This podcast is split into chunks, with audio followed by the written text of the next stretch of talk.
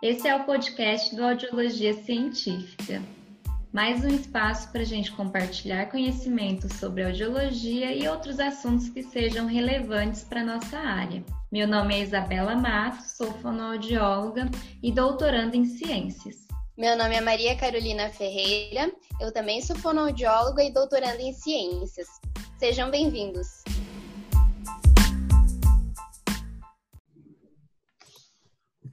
Oi, pessoal! Hoje nós estamos aqui para mais um episódio do nosso podcast, que vai ser sobre implante coclear. E a nossa convidada é uma pessoa que gentilmente aceitou o nosso convite, que tem muita experiência na área, que é a Júlia Esperança Isabel Fernandes. Ela é fonoaudióloga, formada pela FOB, na USP, fez mestrado e doutorado nessa mesma instituição e ela é da equipe de implante coclear do nosso HRAC, o famoso Centrinho. Seja bem-vinda, Júlia. Muito obrigada, obrigada pelo convite. É um prazer estar aqui para conversar um pouquinho com vocês sobre implante, né, que é a minha grande paixão. E acho que agradeço mesmo o convite. Então vamos lá. É, a gente tem algumas perguntas que os nossos seguidores do Instagram, arroba audiologia científica, nos mandaram. E a gente vai seguindo uma ordem aqui, conversar um pouquinho sobre cada ponto que foi levantado. Então, Júlia, de forma geral, quais são os casos para indicação é, de implante coclear? É, com relação à indicação do implante, a portaria ela divide em algumas, alguns grupos, né, em termos de faixa etária, frente às pesquisas que já tem bastante, né, os estudos hoje que já são bem validados. Então, a primeira faixa etária seriam as crianças até 4 anos, incompletos. É, essas crianças também são divididas né, em grupos de pré, pós-lingual. A indicação do implante, principalmente, são para casos de perda profunda, severa, bilateral, que não tem benefício com aparelho de amplificação sonora individual. E aí, quando a gente fala né, de benefício, seria com relação aos testes de percepção de fala, ao desenvolvimento no dia a dia, tanto com relação a habilidades auditivas quanto com relação à linguagem oral, e também a detecção, quanto ela tem de audibilidade para os sons da rotina diária e principalmente para a fala, que vai proporcionar esse desenvolvimento. Então, esse mesmo raciocínio também se aplica aos adultos. Então, o grupo prioridade, né, que a gente fica bem atento e hoje preza-se bastante é pelo diagnóstico e intervenção precoce. Então, a gente preconiza que a criança seja diagnosticada até os três meses e inicie a intervenção aos seis meses. Então, a gente espera que as crianças realmente consigam chegar, isso para o grupo de crianças, né, antes dos 48 meses de idade. Então, que ela já chegue para a fase inicial de diagnóstico e intervenção logo aos seis meses com um diagnóstico bem fechado, né, e com características de, é, de perda profunda, com diagnóstico, né, de perda severa profunda bilateral, é feita a adaptação do aparelho de amplificação sonora individual, feito o acompanhamento aí com três, seis meses de uso, que vai variar de acordo com o caso, quanto ao benefício dessa criança com a amplificação. Quando não há benefício em termos de percepção de fala, desenvolvimento de linguagem, então a alternativa indicada é o implante coclear. Para as crianças que estão num grupo de 4 a 7 anos, o que muda né, bastante é com relação à linguagem. Então, a portaria preza bastante por indicadores favoráveis ao desenvolvimento de linguagem. Tá? Então, isso que diferencia um pouquinho um grupo do outro. Então, a criança com 4 a 7 anos, como já está numa idade mais avançada, então preconiza-se por esses indicadores. Então, se ela já tem palavras isoladas, se ela tem essa intenção comunicativa, então é, é bem frisado no momento da avaliação o quanto essa criança tem de linguagem, tanto expressiva quanto receptiva, mantendo os mesmos critérios que a gente já estava conversando.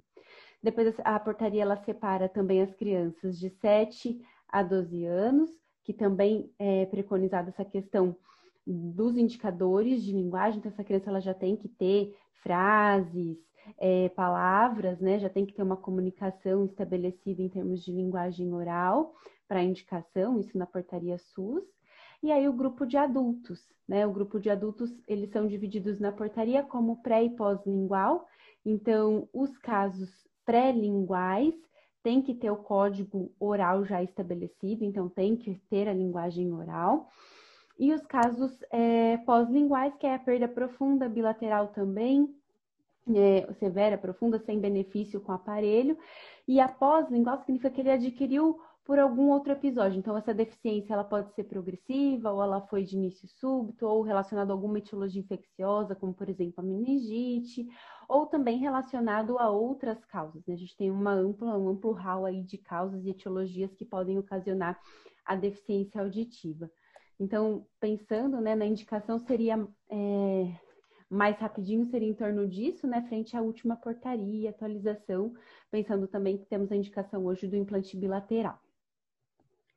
É, pensando nas crianças, existe alguma especificidade na portaria que preconize é, o implante para as crianças quando comparadas aos adultos?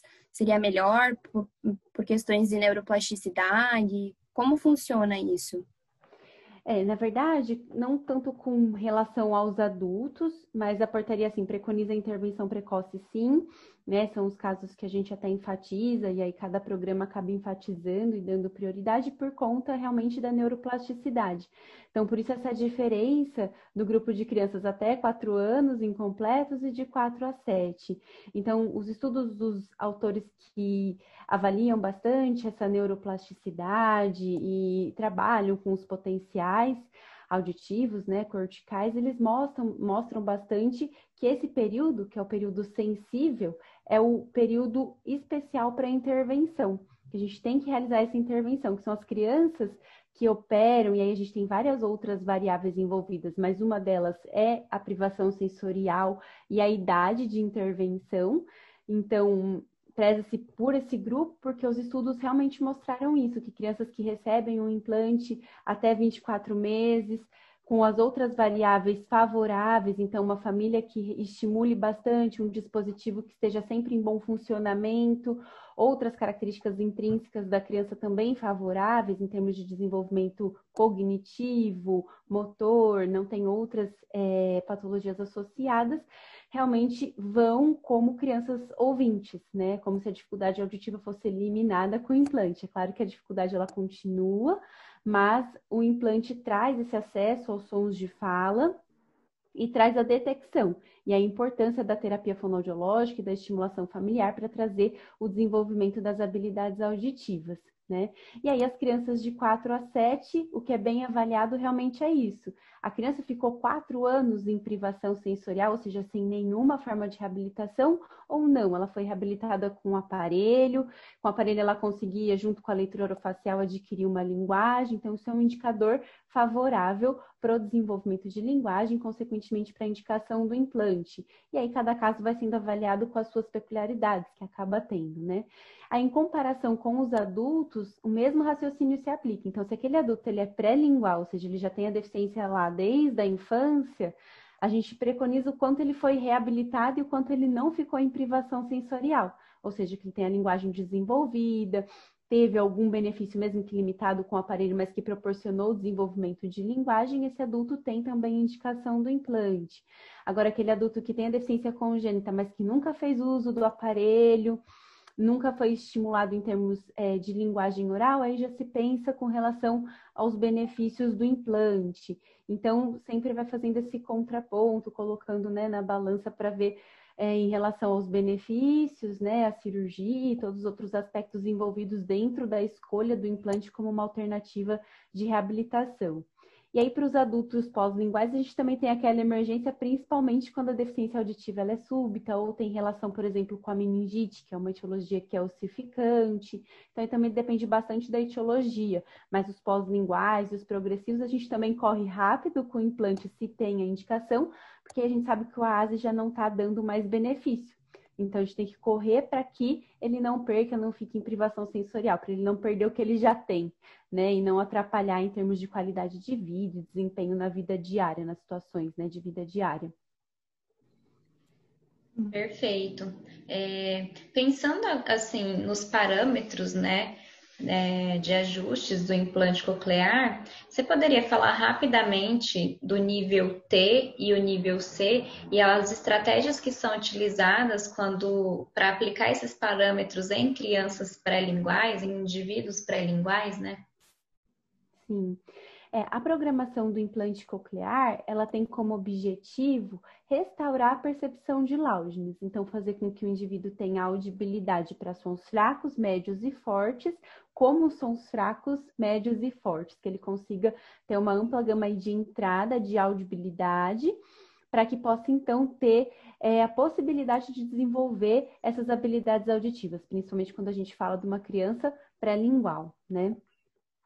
Uh, e o objetivo para que a gente para que a gente alcance esse objetivo, né, a programação ela trabalha com o estabelecimento da área dinâmica elétrica. Então, para estabelecermos uma área dinâmica elétrica, a gente tem que estabelecer níveis mínimos de estimulação audíveis e níveis máximos de estimulação confortáveis.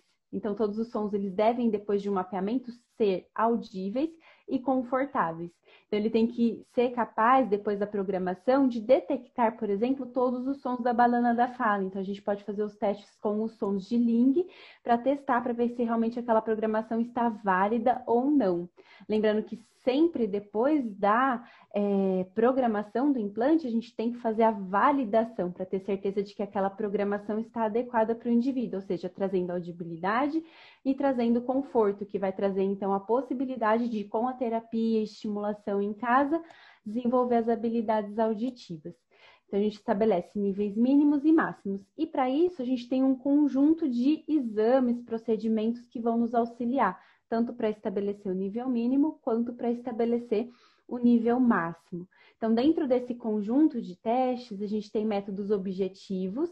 Esses métodos objetivos, que são chamados, né? Então, a gente tem alguns procedimentos. A telemetria de impedância, que ajuda a verificar integridade do dispositivo, como está o funcionamento do feixe de eletrodos a telemetria de respostas neurais, que também tem esse intuito de verificar a integridade e, ao mesmo tempo, de verificar se existe resposta do sistema auditivo, porque ela avalia e o aparecimento né, do potencial de ação composto do nervo auditivo, que é a primeira resposta que a gente tem do nervo auditivo.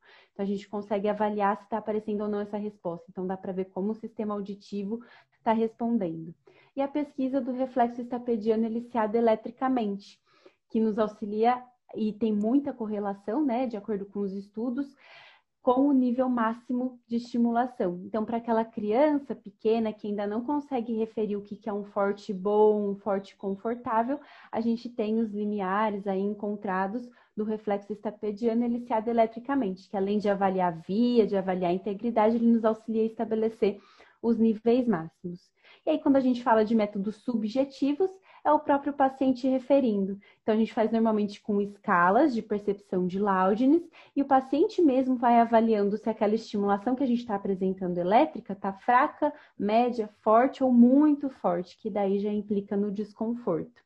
E aí, para estabelecer os níveis mínimos, a gente tem as mesmas técnicas que a gente usa, por exemplo, na audiometria. Então, a gente, só que ao invés do, do estímulo ser acústico, ele é elétrico, ele vem pelo implante e o paciente vai uh, por meio do condicionamento de respostas numa criança ou por meio do próprio condicionamento do reflexo visual, como o VRA, a gente vai conseguindo estabelecer o mínimo audível também, né? Que aí varia de acordo com cada empresa em termos de conceito, mas seria o mínimo que ela está ouvindo em termos de estimulação elétrica. E a gente chega dentro dessa área dinâmica elétrica, né? Nossa, bastante coisa, né? Bastante avaliação e exame necessário. É... E que bom que a gente consegue, que vocês conseguem fazer tudo isso ali no centrinho, né? Acho que volta já o que a gente falou em outros episódios da importância da equipe multiprofissional, né? E que vocês estão bem assistidos nesse, nesse ponto ali no centrinho. É, Júlia, é, você estava falando antes um pouco a respeito das, do que as diretrizes do SUS preconizam, né? Quais uhum. são as regras aí para os candidatos a IC. É, e como funciona para quem tem a perda auditiva unilateral? Fiquei curiosa a respeito e queria que você falasse um pouquinho. Sim, é, a perda auditiva unilateral com relação ao implante coclear, ainda no SUS, ela não, não é englobada, assim, envolvida, vamos dizer assim. A portaria ela contempla os casos de deficiência auditiva bilateral de grau severo e profundo. Agora, com, como implante, se a gente for pensar numa tecnologia nova, vai que iniciou nos anos, de, nos anos 90, então tem alguns anos aí, e agora começou muito com adultos primeiro, para depois verificar qual a eficácia em criança, com os resultados positivos, já ampliou os critérios de indicação. Antes era apenas um implante, independente do caso, então o implante coclear ele era sempre unilateral. Hoje a gente já tem a realidade do implante coclear bilateral como alternativa de tratamento que já está muito validada, com resultados muito positivos na literatura. E ainda assim, os critérios também estão se expandindo com relação aos grupos, né, que que são muito discutidos, como o espectro da neuropatia auditiva, a hipoplasia auditiva. Então, a gente está vendo uma expansão desses critérios. E dentro dessa expansão, uma das discussões em congressos é com relação às perdas unilaterais. Então, a gente sabe que tem várias alternativas, tem os sistemas cross, by-cross, tem também as próteses implantáveis, né, as osteoancoradas, e também tem o implante coclear como alternativa. No implante coclear, o que os estudos mostram bastante, que foi a primeira indicação do implante para perda unilateral, eram casos de zumbido incapacitante. E então, é, a partir dos resultados e da satisfação, vem muito se discutindo hoje quanto à indicação em crianças, né, com perda unilateral, pensando aí no desenvolvimento de habilidades binaurais e a importância da binaural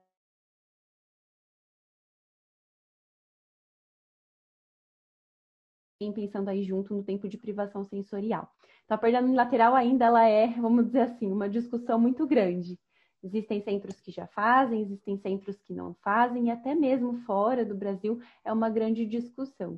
Então, realmente, isso ainda não está na portaria, então o centrinho não faz casos de perdas unilaterais, mas já é uma realidade também em outros centros e é uma discussão também muito grande, tanto no Brasil quanto no exterior, quanto à indicação desses casos uma indicação não só em relação ao implante, né? Ainda tem uma grande Sim. discussão em relação ao aparelho auditivo também, né? A gente convive bastante com isso e também aí vem a importância das pesquisas, né? Que a gente possa cada vez mais se desenvolver nessa área.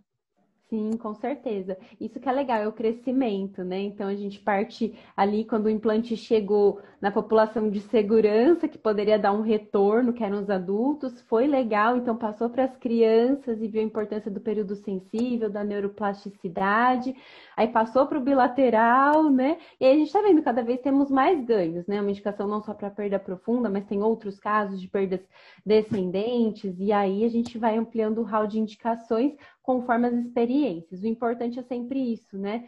A especialização dos serviços, a especialização da equipe com relação aos casos, e lembrar que cada caso realmente é único, cada caso tem as suas particularidades, né? E tem as suas dificuldades. A deficiência auditiva ela não é uma receita de bolo que a gente segue a mesma receita para todos e dá certo, não. Existem diferentes tratamentos, tem, tem pacientes com perda severa que vão super bem com o aparelho, tem pacientes com perda severa que não vão bem com o aparelho, e aí tem a indicação do implante. Então, realmente é uma caixinha de surpresas, porque cada caso realmente é único, é um caso, né? E a importância da equipe, como você estava falando, de em termos de indicação, porque não é só o audiológico, né? A gente tem que pensar que a gente está sempre trabalhando numa abordagem centrada no paciente. Então, às vezes o audiológico é o mínimo, ele tem indicação, mas às vezes ele não tem o ambiente, né? Ele não tem o social, ele não tem o psicológico para receber essa cirurgia, não tem a família para auxiliar. Então, tem que pensar num todo mesmo, né? São critérios médicos, fonoaudiológicos, voltados à parte social, à parte psicológica também. Perfeito. É, essa abordagem centrada no paciente é algo que a gente bate bastante na tecla no nosso Instagram e é o que a gente vive muito aqui na FOB, né? O ensino muito voltado para a prática da abordagem centrada no paciente. A gente vê o quanto isso é importante, o quanto que é importante que isso seja mais difundido, né, por aí. E só aproveitando o gancho é, sobre o que você falou de implante coclear em pacientes com zumbido, é, o que, que você pode falar sobre a indicação né, de implante coclear para os pacientes que têm zumbido, né, com um grau de severidade é importante, e como o implante coclear pode auxiliar nesses casos? O zumbido, realmente, quando ele é incapacitante, né, avaliado como incapacitante, o implante coclear, ele auxilia porque ele traz para o indivíduo essa audibilidade. Então, o estímulo que vem pelo implante, a possibilidade do indivíduo ouvir novamente sons fracos, sons médios e sons fortes ajudam nesse mascaramento do zumbido. Então, é como o paciente até fala, agora o zumbido sumiu, ele só volta a hora que eu vou dormir, né? Na verdade, não é que sumiu, é que ele tirou o implante para ele dormir, aí ele ficou em privação auditiva de novo, e aí o zumbido ele volta a aparecer. Mas aí o implante ele ajuda bastante mascarando, porque ele traz acesso a uma ampla uh, faixa né, de sons. Então aí auxilia bastante. E quando a gente faz o comparativo, né, pré e pós, pelos questionários já validados, com relação ao quanto o zumbido está impactando ou não, a gente vê o quanto melhora com o implante, né? Principalmente para esses pacientes com perda severa e profunda, que tem bastante essa queixa. É, Júlia, agora falando um pouquinho é, em relação à indicação do implante para idosos. É, como você tem enxergado isso agora? Você acha que vem aumentando essa indicação? Porque até foi essa semana, eu acho, né, Isa, a gente fez um post no nosso Instagram falando a respeito disso. Então a gente queria que você comentasse um pouquinho mais é, como que está sendo essa indicação para essa população idosa. Sim. É, então, a gente ainda tinha, né? É, tinha os adultos, mas o, o idoso, é, o cuidado principal é com relação realmente às questões médicas, né? Então, e também antes se pensava, se avaliava-se também bastante o quanto seria benéfico para idosos ou não, quanto ele auxiliaria ou atrapalharia, né? Mas hoje a gente já tem evidências na literatura que realmente o implante é uma alternativa muito positiva para os idosos. Tem vários estudos que mostram que ajudam até na função cognitiva desses idosos, então, para ter realmente essa estimulação, esse acesso, esse trabalho auxilia bastante nas questões do próprio envelhecimento, das funções cognitivas. Então, acaba sendo uma estimulação a mais para preservar essas funções. Além de que com o implante melhora muito a qualidade de vida e a autonomia, porque a gente sabe que a perda auditiva para o idoso traz muito a perda dessa autonomia, dessa independência que ele tinha, e aí com o implante ele volta a ter acesso aos sons, consegue uma comunicação efetiva, consegue compreender a fala, consegue responder, voltar a participar de reuniões em família e das atividades do dia a dia. Então, a gente devolve um pouco dessa autonomia, dessa independência, e isso auxilia muito na qualidade de vida. Então, ajuda tanto em funções né, intrínsecas aí, como no próprio meio extrínseco que ele está inserido, que é o meio social, que é muito importante, né? Que é a qualidade de vida. É exatamente o que foi abordado no artigo que a gente usou como base, né, sobre o uso de implante coclear em idosos, é realmente a melhora da autonomia, a melhora da qualidade de vida, né, é, a participação no meio social, a melhora nos aspectos emocionais, né, o que a gente consegue avaliar nos questionários de autoavaliação.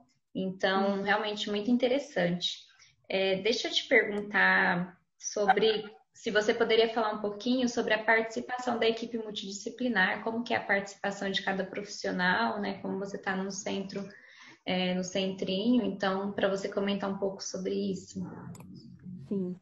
No implante coclear é fundamental a avaliação da equipe interdisciplinar, né? Então a gente trabalha com a parte da fono, né? Então na fonoaudiologia a gente faz toda a bateria de avaliação audiológica para que a gente tenha segurança no diagnóstico audiológico, né? Fechado esse diagnóstico audiológico, a gente parte então para a reabilitação, inicialmente sempre pra, pelo iniciando né, pelo aparelho de amplificação sonora individual, com os, as validações e as verificações, tanto eletroacústica quanto as próprias verificações no cotidiano e validação daquela programação, e para o implante, quando, há, assim, quando existe essa indicação, também para fazer os mesmos procedimentos de validação, programação. Então, essa seria a parte da fonoaudiologia dentro de um programa de implante. A fonoaudiologia atua tanto no momento pré-operatório, na cirurgia, fazendo os testes intraoperatórios para verificar a integridade do feixe de eletrodos e resposta do sistema auditivo,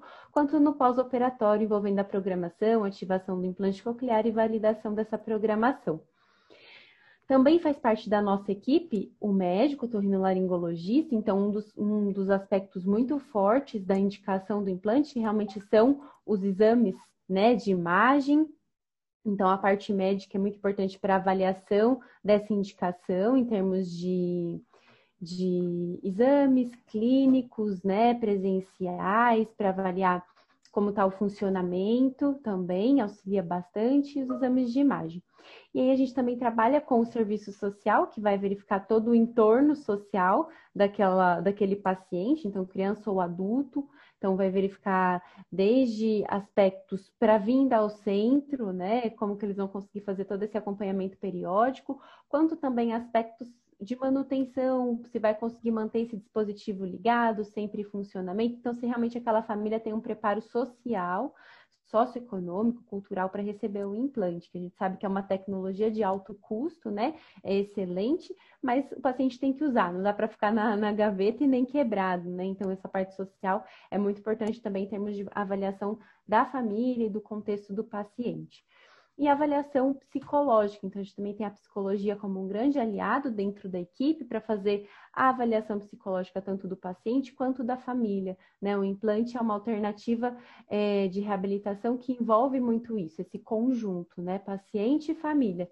tem que ter todo o apoio em torno. Então, a avaliação é desde o paciente, então da criança, de desenvolvimento neuropsicomotor e do adulto também, a avaliação psicológica tem um peso importante dentro dos critérios de indicação. Então, quando a gente pega os critérios que a gente estava conversando do SUS, um dos aspectos mais importantes é a motivação e a expectativa do paciente. O paciente tem que ter expectativas realistas quanto ao resultado do implante. Então, a orientação em equipe favorece muito isso, que o paciente tenha essa motivação, tenha expectativas reais e que a gente tenha segurança que aquele caso realmente é um caso de implante coclear. Então, sem equipe, a gente não consegue ter essa, segurança né, na indicação. Então, por isso a importância da equipe, para trazer realmente essa segurança, ver se todos estão alinhados dentro do processo de indicação.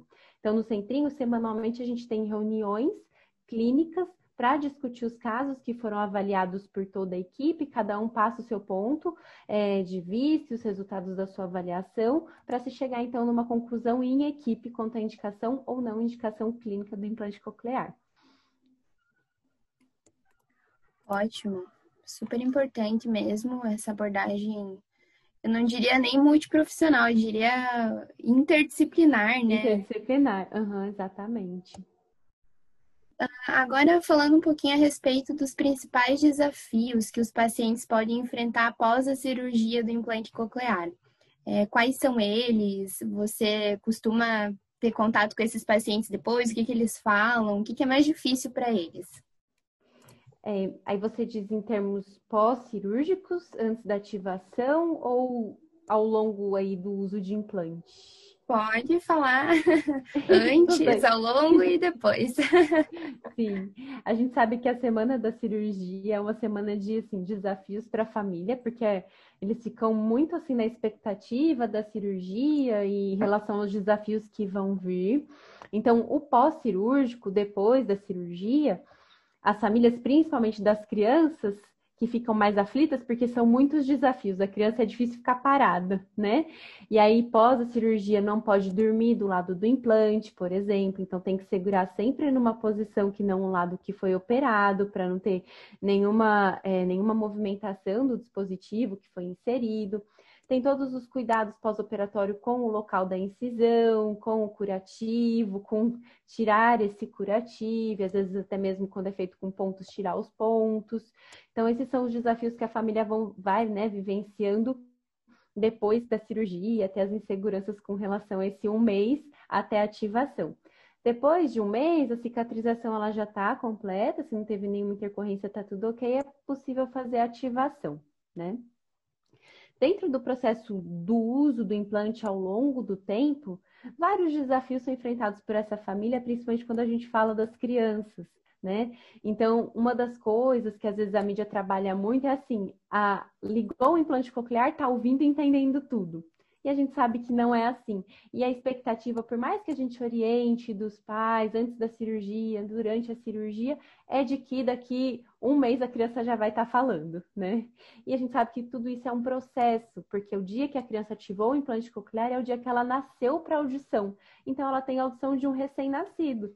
Então a gente espera por exemplo, os passos de desenvolvimento e aquisição de linguagem, muito semelhantes a de crianças ouvintes normais, mas contando a idade auditiva, que foi o dia que ela nasceu para o som, que foi o dia que ela ativou o implante. Isso quando a gente fala de uma criança pré-lingual, que é o nosso maior número, né? Então, um dos grandes desafios, dos desafios da família realmente é isso conseguir né, ter essa paciência e entender que tudo é um processo. Então, que a criança ela tem que desenvolver as habilidades auditivas, tem que começar a entender, reconhecer os sons do dia a dia, para reconhecer palavras, adquirir vocabulário.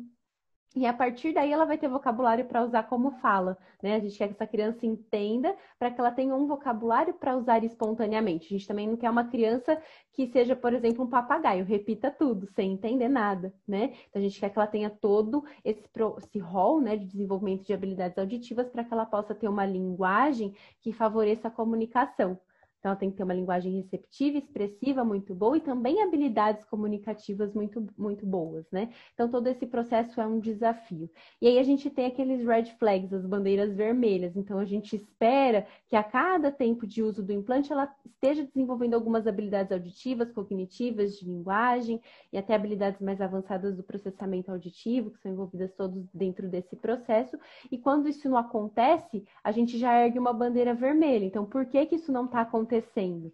Então, pode ser estimulação em casa, essa família precisa ser melhor orientada, ou pode ser, por exemplo, que esse implante não fique ligado muito tempo, que a gente não está conseguindo ainda uso efetivo por essa criança, ou às vezes por um adulto, né? Às vezes os idosos falam, ah, eu fico muito em casa, não preciso ficar com o implante. E a gente sabe que essa estimulação do implante ela tem que ser constante, não vai colocar só a hora que ele vai conversar com alguém. Então, o uso efetivo é um dos desafios.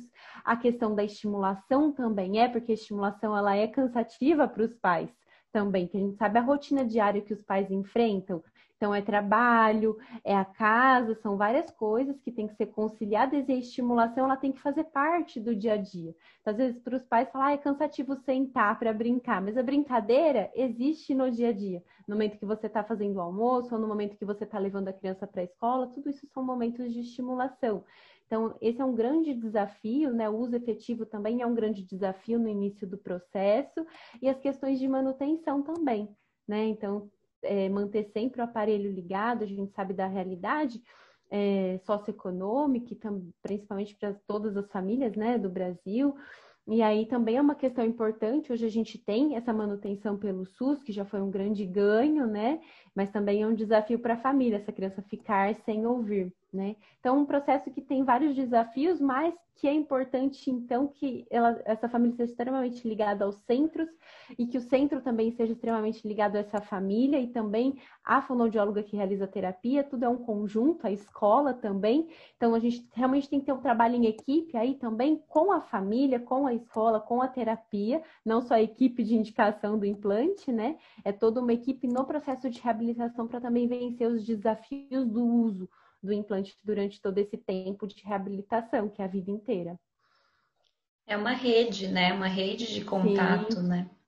Com certeza, uma rede de cuidados, né? Exatamente, perfeito. É, muito excelentes as considerações a respeito, né, desses conceitos e dos desafios do implante coclear.